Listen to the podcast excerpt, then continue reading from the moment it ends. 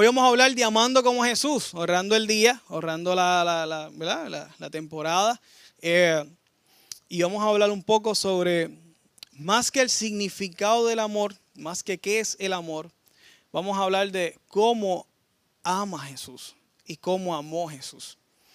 Eh, vamos a estar leyendo Juan, Juan 15, les mencioné, todavía no. Eh, este verso que vamos a estar leyendo, que vamos a estar estudiando, eh, fue luego de la última cena. ¿Recuerda la última cena? Que por eso es que celebramos la Santa Cena como le hicimos la vez pasada. Luego de que Judas salió a vender a Jesús. ¿Se acuerdan de eso? Eso pasó, esto que vamos a ver es, después de eso. O sea, es, bien, un poquito antes de cruzar al vuelto de los olivos. Pero luego de que Tomás le hiciera, Tomás es la mejor persona que pregunta, el mejor preguntón de, los discípulos a Tomás. Le preguntó, ¿cómo llegamos al Padre? Y él le contestó, yo soy el camino, la verdad y la vida. Una verdad fundamental teológica increíble por causa de una pregunta de un incrédulo. Que a veces lo miramos con, pero gracias a esas preguntas tenemos unos fundamentos y unas verdades teológicas increíbles en nuestra, en nuestra Biblia hoy. Luego de que Jesús dijo, yo soy la vid, ¿se acuerdan de eso? Yo soy la vid, ustedes son Así que después de todas esas partes importantes, ya casi, casi antes de entrar al huerto de los olivos, Jesús habla con sus discípulos. Un momento importante, justo antes casi de su muerte, antes de su pasión y todo el calvario, tienen esta conversación con sus discípulos. Porque Jesús, un buen maestro nunca pierde la oportunidad de enseñar. Y aquí está el maestro. Vamos a leer del versículo 12 al versículo 15 eh, ¿verdad? Versículo 12 y versículo 14. Lo tengo por ahí. Juan, eh, Juan 15 se corrió. no worry, no te preocupes. Si quieres, quita la presentación y pones los versos directamente. No te preocupes, no pasa nada. Eso es, no nos podemos acostumbrar a esto. Esto no es mala costumbre. Vamos a abrir las Biblias, vamos a leer directamente de la Escritura. Juan 15, 12 al 14. Dice así: Este es mi mandamiento ámesen unos a otros de la misma manera en que yo los he amado. No hay un amor más grande que el dar la vida por los amigos. Ustedes son mis amigos si hacen lo que yo les mando. Oramos al Señor. Padre, ante ti venimos nuevamente, Señor, a darte gracias por tu palabra. Darte gracias por la Biblia que nos llega a nuestras manos hoy en nuestro idioma, Señor, en varias traducciones, con unos cada vez mejores trabajos, con mejor arqueología, con mejor data histórica, Señor, y seguimos descubriendo las maravillas de tu amor a través de la Escritura, Señor. Hoy te pedimos que nos enseñes a amar como Jesús. Ilustra nuestra vida de cómo tú amaste, Señor. ¿Cómo fue ese amor que tú dijiste que era el más grande, Señor? Y ayúdanos a amar como tú. Te lo pedimos en el nombre poderoso de Jesús. Amén, amén y amén. Bueno, ¿qué, qué es amar según Jesús? ¿Qué es amar según Jesús? Aquí tenemos un dato que nos dice, especialmente ese verso 13, dice, no hay un amor más grande. Nadie tiene mayor, esa es Reina Valera, estoy leyendo nueva traducción viviente. No, nadie tiene mayor amor que este que uno que ponga su vida por sus amigos. Pregunto, ¿quién fue que puso la vida por sus amigos? ¿Quién hizo eso? Jesús. ¿okay? Jesús. Y vamos a ver cómo fue ese amor. ¿Cómo es que Jesús ama? Porque lo que queremos aprender, más que la definición del amor, lo que importa es saber amar y aprender a amar como Jesús lo hizo. Si queremos amar, tenemos que mirar ese ejemplo de cómo Jesús amó. Amor, si tú le preguntas a la gente hoy día, depende en su rol, depende en, su, en sus relaciones, eh, te va a contestar según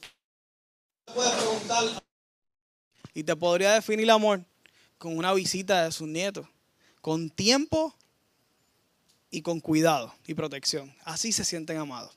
Tú le puedes preguntar a un padre y te puede decir la, mi mejor forma de, expresarle amor a mis hijos es dándole seguridad y dándole todo lo que necesitan. Le puedes preguntar a una madre y te puede decir, es ese olorcito cuando olí por primera vez el cuellito, eso que sentí, eso que me permite, y, podría definirte lo de muchas cosas, depende a un joven. Podría, podría pensar en besos y caricias, un adolescente podría pensar en enamorarse, el enamoramiento. Un esposo podría decir claramente, con respeto, yo me conformo. ¿No? ¿Quién dice amén? no dicen amén, ¿verdad? Está bien, está bien. Las esposas podrían decir con tiempo y con cosas románticas yo me conformo. Algunas podrían decir, algunas no, depende, depende de su lenguaje de amor, ¿verdad? Pero, ¿cómo es ese amor que nos demostró Jesús? Al fin y al cabo, ¿cuál es el significado del amor? Vendría a ser vacío si no aprendemos a ejecutar ese amor, si no aprendemos a amar como Jesús. Jesús dice que la mejor, la forma más grande de amar es aquel que da la vida por sus amigos. Jesús lo hizo cuando fue camino a la cruz. Pero esa crucifixión no fue como aquel que hay dos personas y viene una persona con, con un revólver y dispara y le dice, no, cuidado, y le dispara y lo salvó, como vemos en las películas. Esa no fue la forma en que Jesús murió por los amigos. El proceso de Jesús fue largo, duró horas. Y de hecho, desde que él nació sabía, desde que él dijo, me despojo de quien soy en los cielos y me hago hombre como ustedes para poder salvarlo, él sabía lo que había hasta el pasado. Pero lo más difícil fue cuando cruzó al monte del olivo y comenzó ese proceso de sudar sangre. ¿Recuerdan ese dato? Algunos dirán que el amor lo compara mucho con emociones. Las emociones son fugaces, pueden durar minutos, horas, más allá. Una ira te puede durar un poco tiempo, eh, Y las emociones son reacciones hasta físicas de lo que pueda ser miedo, ¿verdad? Cuando pasó, yo escuché muchos testimonios para María que se estaban yendo a las casas y la gente brincaba a verlas que no sé ni cómo los brincó y pasaba, hacían cosas porque el, cuerpo reacciona, ¿verdad? Por esas emociones. Sentimientos ya es algo más profundo y es consciente. La culpa, eso es consciente. La culpa es algo consciente, tú, tú sabes lo que hiciste o sabes lo que no hiciste y eso te hace, te trae el sentimiento de culpa. Y, la, los sentimientos son ya casi algo más, casi el fruto de aquella emoción o aquello que ocurrió, ¿no? Que fue porque tú lo hiciste o porque no hiciste algo, porque te hicieron algo o porque no te hicieron algo. Pero también está la decisión. Hay gente que define el amor como el amor es una decisión. Vamos a ver cómo amó Jesús y cómo fue eso, ¿no? Esa es la, definición que por lo general casi todos estamos de acuerdo con ella. El amor es una decisión. Yo decido amar. Pero vamos a ver cómo amó Jesús y cómo fue ese proceso de amar a través de la cruz. Todo esto que hablamos, emociones, sentimientos y decisiones, son cosas internas. Emociones, sentimientos y decisiones son cosas internas que nosotros las trabajamos internamente. Pero cuando Jesús dice, no hay amor más grande que dar. ¿Eso es una acción interna o eso es una acción externa? Es un acto. Así que podemos definirlo como decisión, como emociones o como sentimiento y nos quedamos cortos a la hora de demostrar ese amor y que Jesús dijo que es el más grande. ¿Están conmigo? Así que vamos a ver, ya que Jesús dijo que ese amor se hace a través de una acción, en el caso de él es dar su vida, sacrificar su vida. Vamos a ver cómo fue ese proceso de Jesús. Hubo una demostración física, pero pasó, la demostración física de la cruz pasó por un proceso que tuvo que ver con emociones, con sentimientos y con decisiones. Y vamos aquí. Cuando la palabra dice que él sudó sangre, muchos hablan que esto es una, un, un momento de estrés a un nivel tal que explotas capilares y empiezas a sudar. Y hemos visto varios estudios sobre este tema. Es súper emocionante, súper interesante ver cómo, cómo es ese proceso hasta ese nivel. Eh, para, para, tú empezar a, sudar sangre por causa del estrés. Eh, es interesante, es horrible. Yo no me imagino una persona en ese estado. Eh, pero, pero debe ser muy difícil. Y eso es por causa de una emoción. Así que en el proceso de amarnos en la cruz, que fue una acción, también hubo un proceso de emociones. Hubo un proceso de sentimientos. ¿O acaso Jesús no dijo, pasa de mí esta copa? E, eso es un sentimiento. Eso es por causa de un sentimiento. Pero también hubo una, una determinación. Pero que sea como tú quieres. Y eso fue una decisión. Que resultó en qué? En una acción. Que fue morir en la cruz. Ahora, Mañana corazones, chocolates que hay ahí a la salida pueden llevarse uno. Eh, dulces, regalos, postales, todo perfecto. Pero cuando Jesús describe el amor más grande, yo lo único que veo son emociones, sentimientos, decisiones y todas difíciles. Y todas sufridas. Y ese es nuestro ejemplo del amor más grande.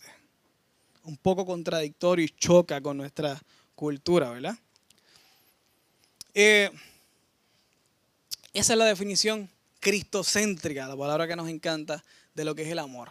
Bíblica de lo que es el amor, la acción de Jesús. Una acción que pasó por un proceso de sufrimiento. Una acción de emociones, que luego fueron sentimientos envueltos, pero determinaciones. Determinación y fue una decisión porque Jesús se mantuvo en esa decisión. Y vamos ahí.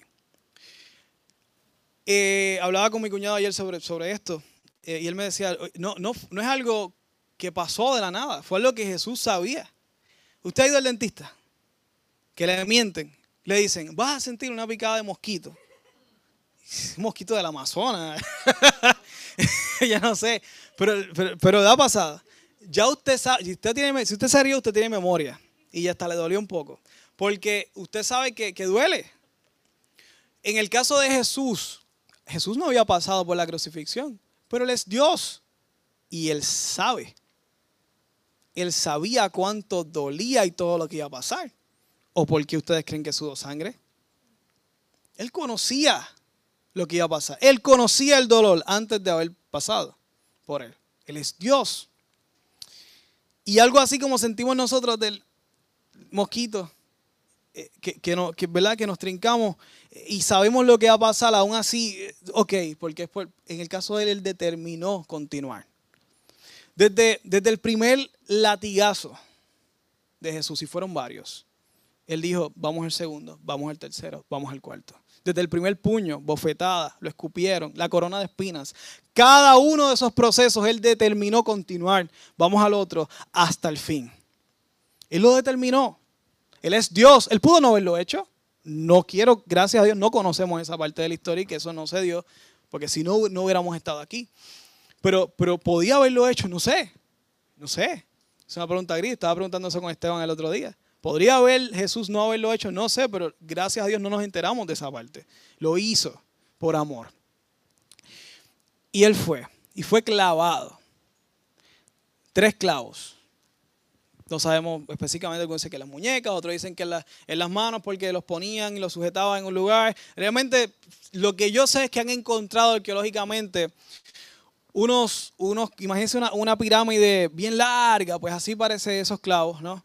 Y han encontrado, usted puede buscar las fotos, e, ese clavo, un hueso humano, un canto, lo que podría haber sido madera, obviamente tanto tiempo está podrido, y al final el clavo doblado en esa zona de que hacían esas crucifixiones. Con mucha probabilidad, después de haberle cruzado su piel, eh, doblaron ese clavo.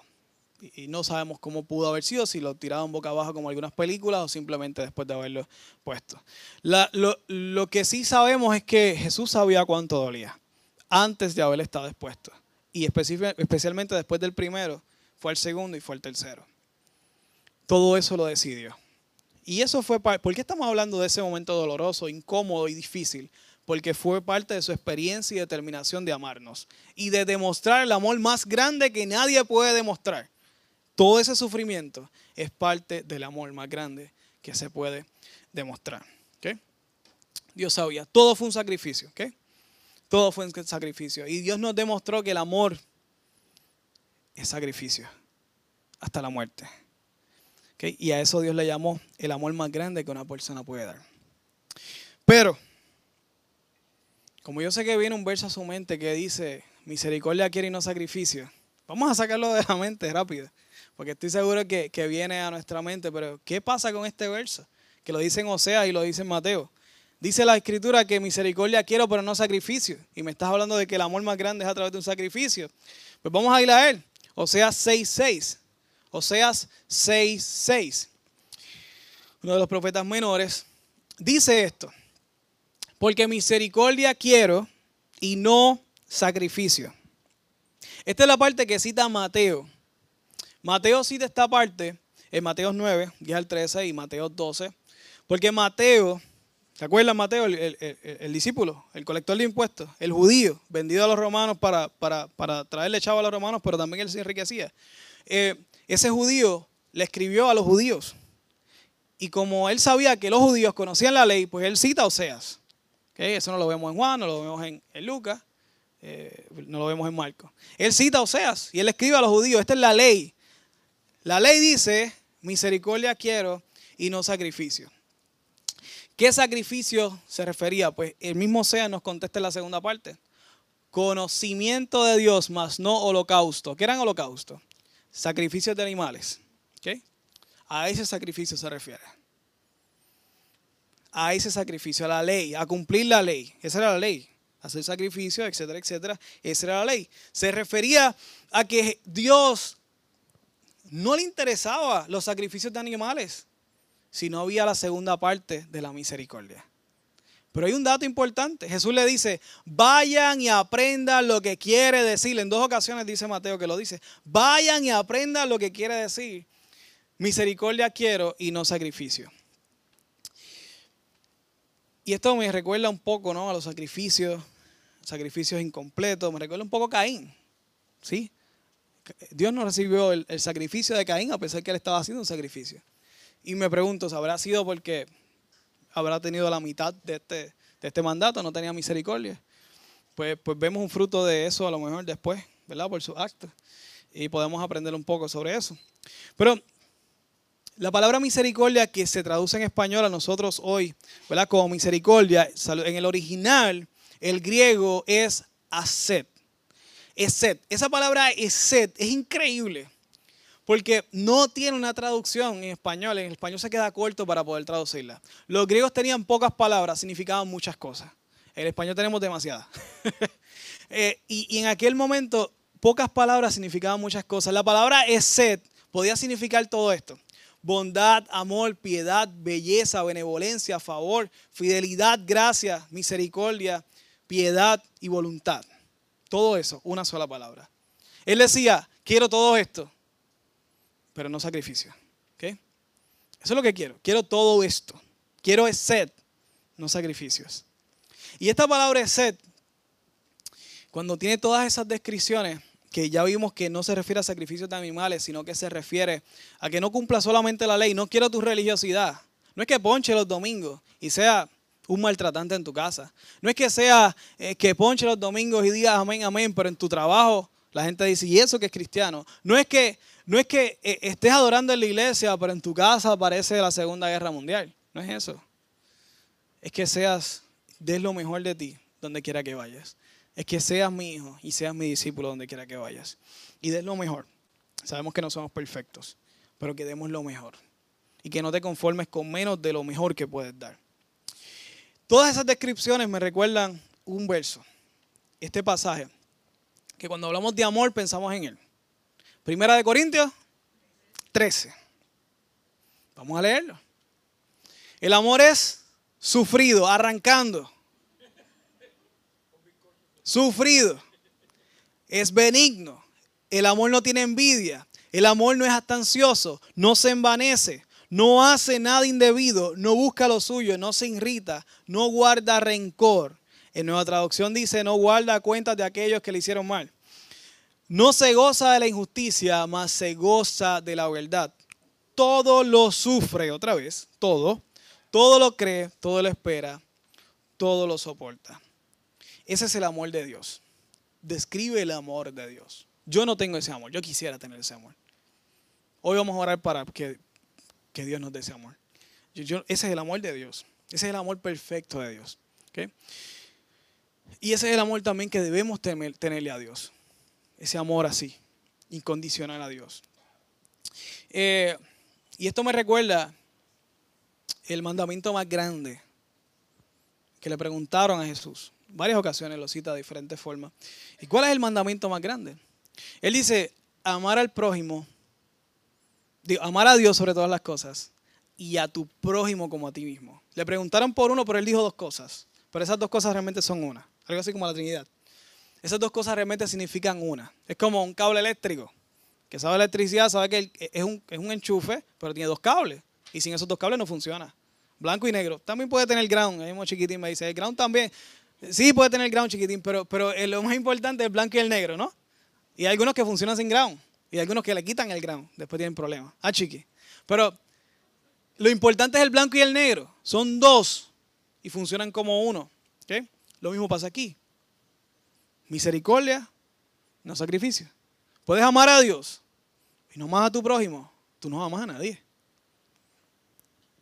Tú puedes amar a tu prójimo, pero no amas a Dios. Pues tú no sabes si tu amor es real.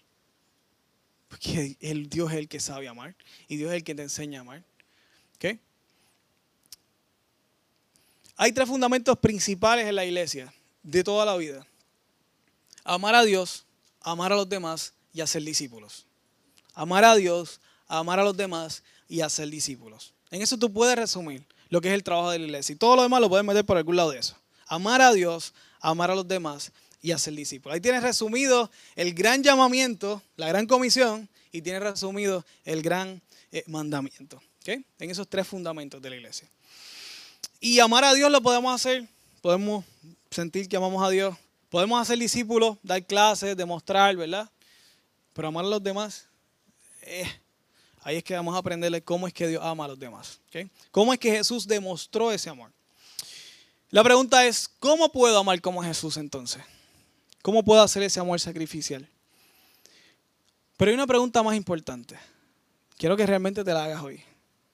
¿Quiero amar como Jesús? ¿Me interesa amar como Jesús?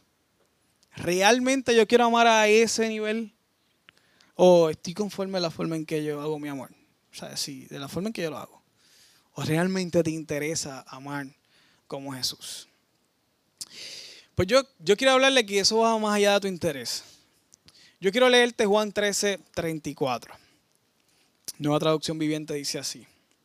Así que ahora les doy un nuevo mandamiento Ámese unos a otros, tal como yo los he amado. Ustedes deben amarse unos a otros.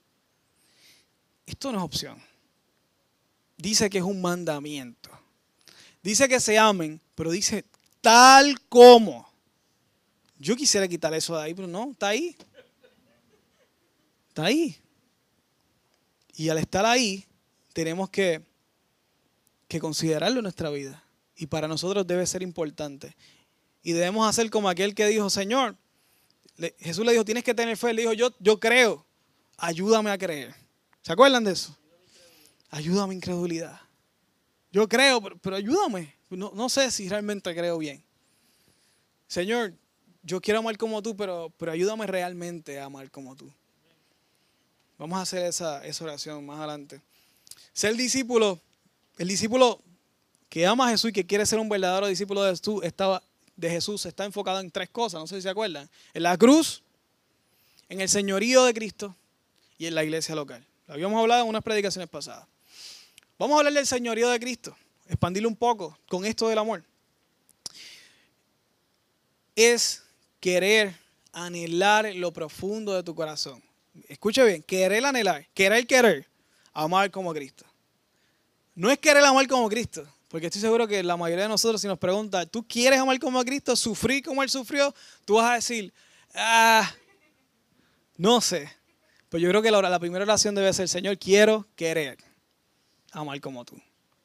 Yo, honestamente, yo no quiero amar como tú, pero yo quiero anhelar amar como tú. enséñame a anhelar amar como tú. Necesito eso. Mateo 24, 12 y 13.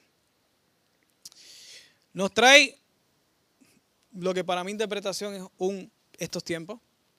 Mateo 24 habla de los últimos tiempos. Habla del carácter y de la forma en que se estarán comunicando las personas y cómo se estarán reaccionando en los últimos tiempos.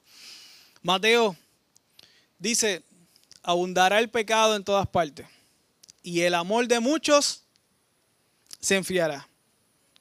Pero el que se mantenga firme hasta el fin será salvo. Aquí está amarrando tres cosas importantes. Está amarrando la salvación del amor y del pecado.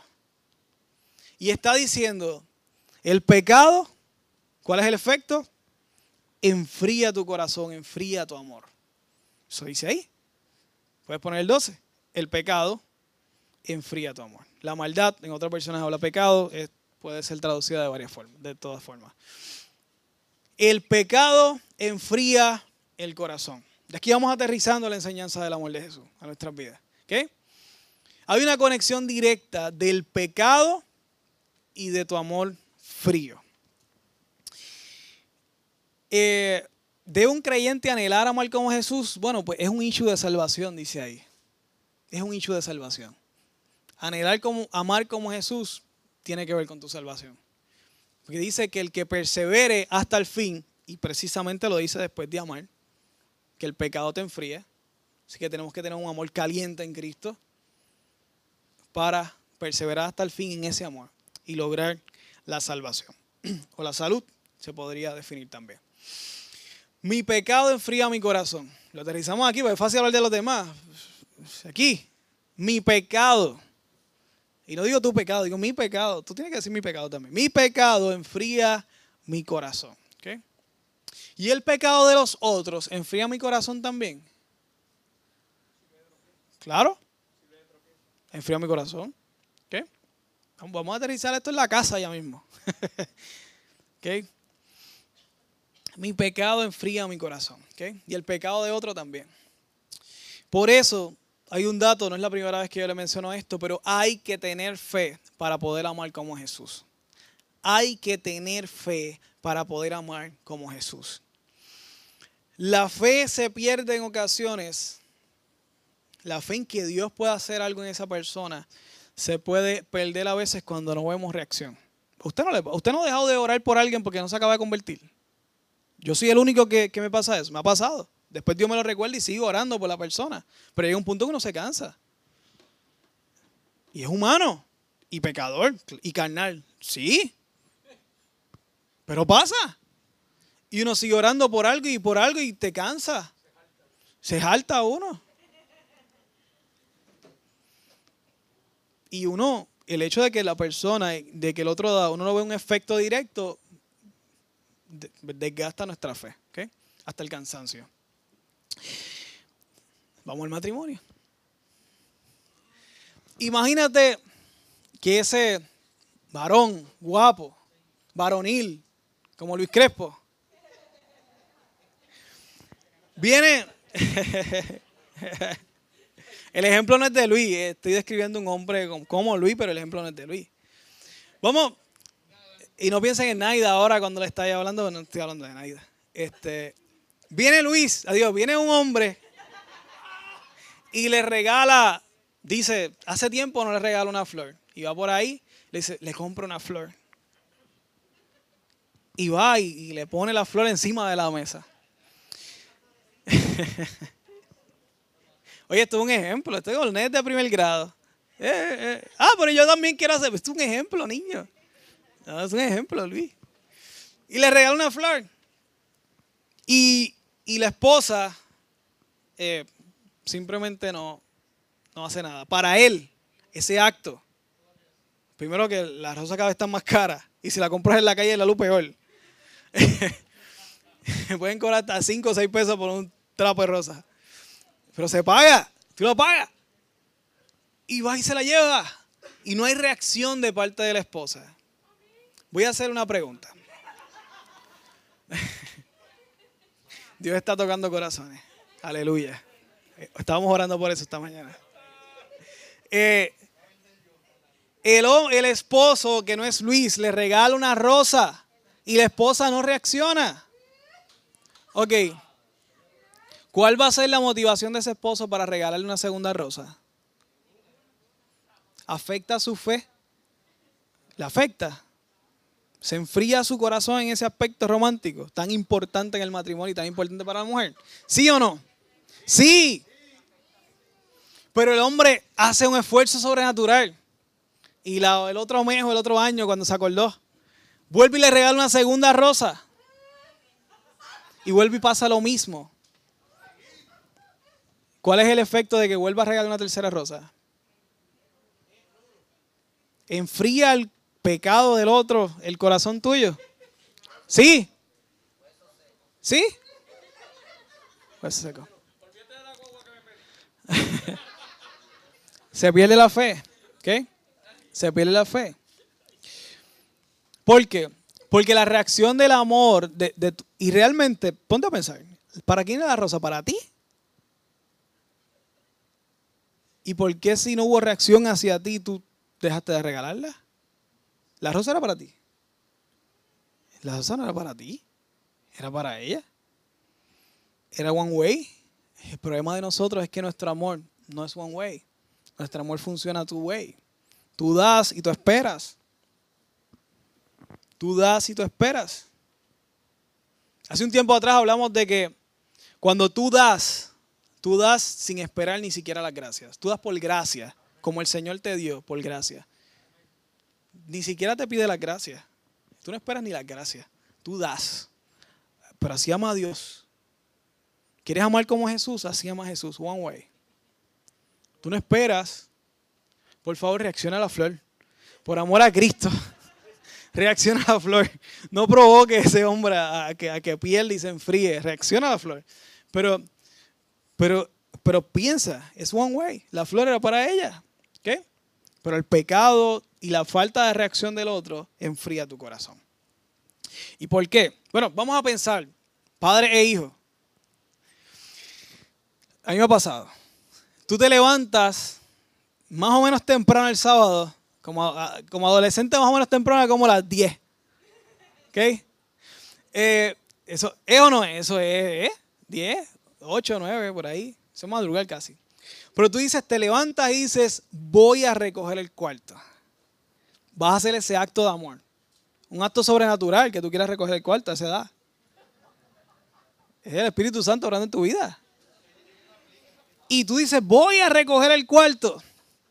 Pero no haces más que salir de lavarte la boca y escuchas una voz que dice, recuerda que tienes que recoger el cuarto. Ya en vez de ser un acto de amor y de sobrenatural, se convierte en una simple y llana obediencia más. Un recuerdo de que eres un regón del cuarto, etcétera, etcétera, etcétera. ¿Cambia el corazón de uno? Cambia. Yo no estoy diciendo que los padres dejen de decir a los hijos que recojan el cuarto. Eso sí, hay que hacerlo. Pero, pero el corazón de ese hijo, el otro sábado, se levanta, pasa lo mismo que con la flor. Llega un punto que dice, pues si como quiera me van a mandar para que yo quiero sorprenderlo. ¿Tiene sentido esto? Tiene sentido. Así que, como hey, dije que los padres no tienen que parar de decir que recojan el cuarto. Lo dije. No quiero problemas familiares. pero, pero, pero piense, ¿no? Ese, es un acto de amor, no es un acto de amor que sus hijos pueden hacer, porque es difícil para ellos. Para ti será levantarte y recoger la cama, eso es todos los días. Pero para en esa edad es, un acto que tú quieres sorprender a tus padres, de que mira, estoy creciendo y estoy madurando, por lo menos estoy haciendo el esfuerzo, ¿no? Eh, y, el hecho de que, de que, de que te maten ese acto con, una orden, pues eh, eh, duele, ¿no? y ya es como que pues no hice nada. Para la próxima, pues voy a ver si realmente me animo. ¿Por qué? Pues les voy a decir por qué. Porque nuestro corazón y nuestra, nuestro amor funciona como una batería. ¿Qué pasa con las baterías? Se agotan. El amor en pareja, matrimonio, padre, hijos pasa igual. Tú, tienes, tú, esperas recibir amor para dar amor. Tú esperas, ay, gracias por la flor, para dar una segunda flor. Dice, mira, pues funcionó. ¿Ves? Y en el caso de los jóvenes igual. De un hijo igual. Y cuando hablo de un hijo, no necesariamente lo de jóvenes, también puede ser tú visitar a tus padres que son medios cascarrabias. Que tú vas y es como que si nunca hubieras ido y eh, sí, sí, ¿verdad?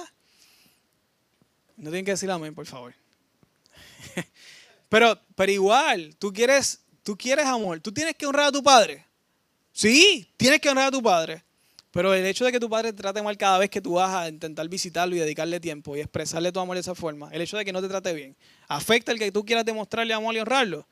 Claro, ¿por qué? Porque funciona como una batería, tiene que recibir carga o tener carga para poder dar amor. Pero aquí hay un punto. Así amamos nosotros los seres humanos y así ama todo el mundo por ahí. Pero los cristianos no deben amar así. Salmo 36, 5 dice, tu amor inagotable, oh Señor, es tan inmenso como el, como el cielo. Tu fidelidad sobrepasa las nubes. La fuente de amor de un creyente y un discípulo de Cristo, ¿quién es? El amor de Dios. No depende del ay, gracias por la flor. No depende de, ay, gracias porque recogiste el cuarto, qué bueno. Tú lo haces por amor, sin esperar las gracias. Pero ¿podemos hacer eso? Esperando que alguien, no, porque esperamos que los demás nos den. Pero de esa forma amó Jesús. Jesús amó por ti a pesar de que estuviste tantos años ignorándole. Él murió por ti. Él no esperó por ti para amarte. Él te amó primero, aún siendo nosotros pecadores, dice Romano. Un verso increíble.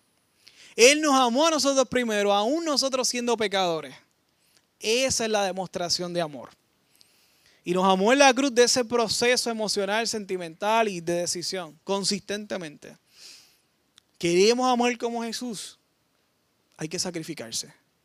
Y vas a tener que pasar el proceso emocional. Ay, si la otra vez no me dijo ni la gracia. Sentimental.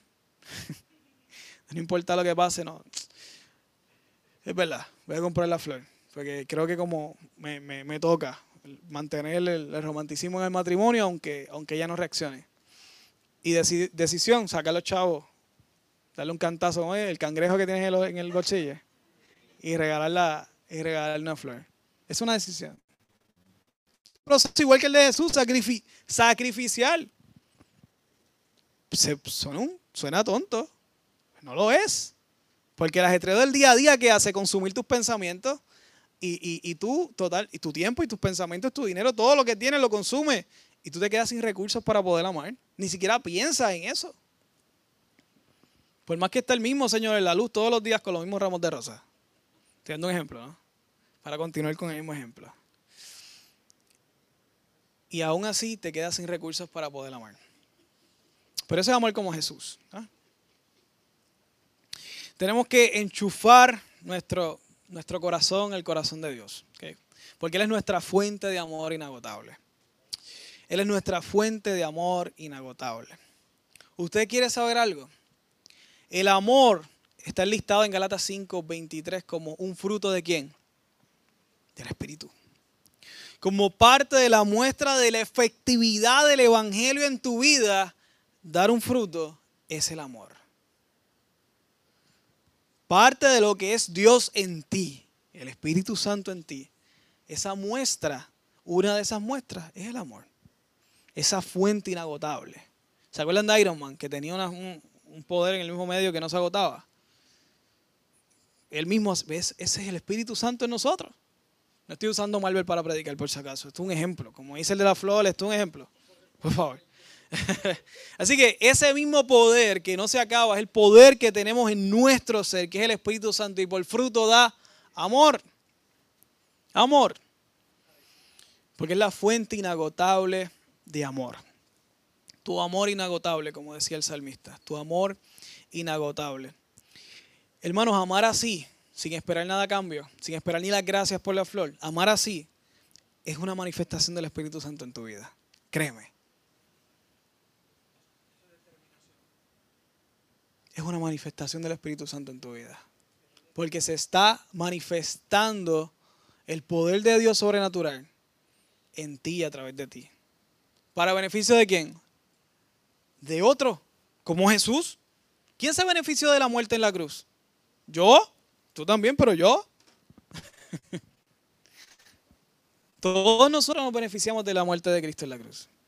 Lo mismo pasa con la forma de amar one way de una sola dirección.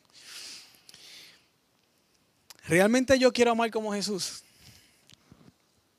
Quiero mostrar el amor de Dios de esa manera. Quiero hacerle la comidita de sorpresa, aunque la vez pasada me la rechazó. ¿Sufre uno por esas cosas? Claro que sufre. Y molesta también. ¿Quieres amar como Jesús? Hay un proceso emocional, sentimental y de determinación que hay que pasar todos los días.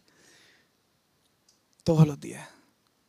Para amar como Dios, hay que amar a Dios.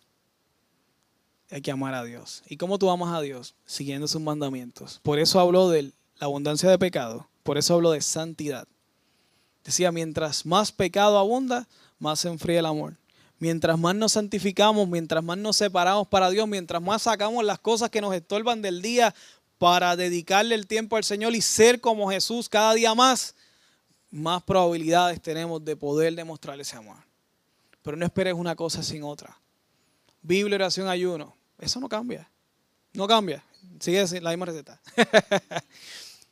Biblia, oración, ayuno. Tienes que sacar tiempo para leer, consumir la palabra de Dios, que es la fuente de vida. Tienes que sacar tiempo para conectarte a la vida, conectarte a Dios, exponerte a Él, hablarle, decirte, mira, me rechazó la flor una vez más por el verso 25, Señor, ayúdame. ¿Ok? Desahogarte con el Señor, hablar con el Señor. Quiero, quiero más de ti. Quiero esa fuente inagotable de amor. Te quiero a ti en mi vida. Quiero que avives el fuego del Espíritu en mí. ¿Ok? Quiero honrar. Quiero honrar a mi esposo. Quiero parar de criticarlo tanto. Ahora digan amén. Los hombres digan amén. Amén. Quiero dejar de criticar tanto a mi esposo, honrarlo, respetarlo. Quiero honrar a mis padres. Obedecer a mis padres, Señor, no es fácil. No, no, no quiero, no quiero obedecerlos. Me exasperan y se supone que tú dijiste que no me exasperen. Pero quiero honrarlos y quiero amarlos. Etcétera, etcétera, etcétera. Toda la otra aplicación le toca a usted. Yo le ayudé, creo que bastante. usted se aplica lo demás en su vida su empleo, sus vecinos, su familia, por ahí por abajo. Hermano, quiero orar, quiero orar eh, y quiero, quiero que seamos honestos con el Señor. Y si usted no quiere amar como Jesús, ore para que quiera quererlo. Es un hecho de salvación. Tiene que amar como Jesús. La Biblia lo dice como yo los he amado. debe anhelarlo. Señor, quiero, quiero querer amar como Jesús. Quiero amar como Jesús. Quiero hacer obras de amor. Quiero hacer algo especial hoy. Sé que los niños están arriba y, probablemente no, han terminado. Vamos, vamos a, me gustaría que, las familias estén juntas. Usted, si está su padre, su esposa aquí, usted júntese. Dale. Moved. Id, id o venid. Pero haced algo. Venga para acá. Quiero que la familia estén juntas. Está separado. Quiero que estén juntos. Hermano, si como familias logramos amar así, voy a hacer una pregunta. Si como familias aprendemos a amar como Jesús, ¿seremos sal en este mundo? ¿Seremos luz de la tierra? ¿Cumpliremos con nuestra misión? Yo creo que sí. ¿okay? Yo creo que sí. Vamos a orar al Señor.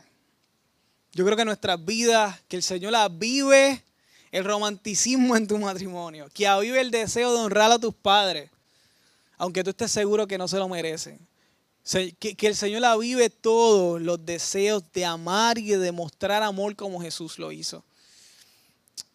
Habla con Dios, abre tu corazón. Tú puedes ver milagros en tu vida, tú puedes ver milagros, pero tu milagro comienza por tu cambio y por tu conexión con Dios. Tu milagro en tu casa comienza por la conexión tuya en tu vida con Dios, para que tú hagas muestras de amor. Padre, Señor, venimos delante de tu presencia, mi Dios amado. Tal y como somos, tal y como estamos, Señor. Tal y como tú nos escogiste para esta hora, Señor. Tú nos conociste y aún sabiendo cómo éramos, no te arrepentiste y decidiste una y otra vez seguir aguantando hasta morir en esa cruz. Padre, pero tú resucitaste al tercer día. Yo te suplico que resucites en nosotros todo el amor, Señor, que avives en nosotros el fruto del Espíritu, Señor, y que podemos mostrar amor a nuestras familias, a nuestras esposas, a nuestros padres, a nuestros hijos. Señor, nuestros empleados, nuestros jefes, incluso vecinos, Señor, ayúdanos a ser la muestra de amor tuyo en esta tierra. Queremos ser sal de la tierra y luz del mundo, Señor. Ayúdanos a ser ejemplo de lo que es amar. Señor, no estamos ni cerca, pero con tu ayuda lo podemos hacer. Creemos, danos la fe para creer que tu Espíritu Santo en nosotros va a hacer un cambio y va a transformar nuestra vida y nuestro matrimonio. Ayúdanos a creer que tú vas a avivar las áreas dormidas, Señor, y hasta olvidadas de cómo demostrar amor. Señor, enséñanos a amar como tú. Padre, bendice a mis hermanos. Bendice su semana. Bendice su matrimonio y sus vidas, Señor. Te doy gracias, Señor, por todo lo que has hecho hoy en los corazones. Y yo te suplico que sean muchos los que puedan ser de bendición, Señor, que puedan ser bendecidos por causa de las decisiones que hoy se han tomado, Señor.